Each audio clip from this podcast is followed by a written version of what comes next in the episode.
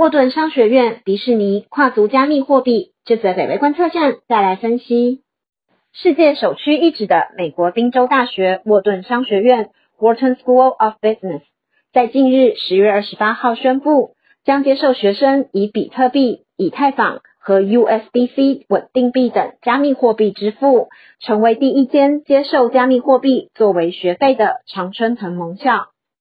比特币学费计划目前只用在新开设的区块链经济学和数字资产课程。沃顿商学院表示，这个决定旨在让学生理论实践化，从学费到课程内容，都是为了让学生能够深入参与这项新兴技术。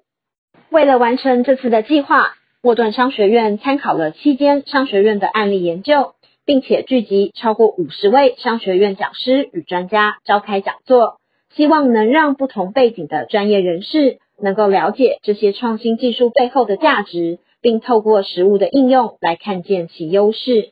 除了沃顿商学院外，娱乐影视业巨头迪士尼也宣布将在 Disney Plus 日十一月十二号推出迪士尼 NFT（Non-Fungible Token） 非同质化代币。NFT 是一种区块链技术，常被用来当做艺术品收藏使用。在市场上交易的媒介以加密货币为主，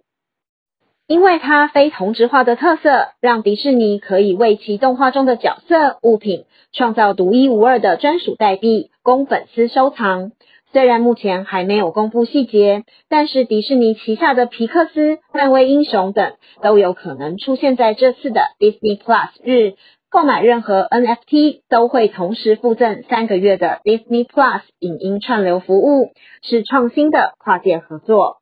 加密货币市场随着各领域的大型机构进入，比特币、以太币等类型的加密货币不再只是投资标的，而更是因为这些创新，使加密货币可以作为流通在市场上用来支付学费、购买艺术品的流通媒介。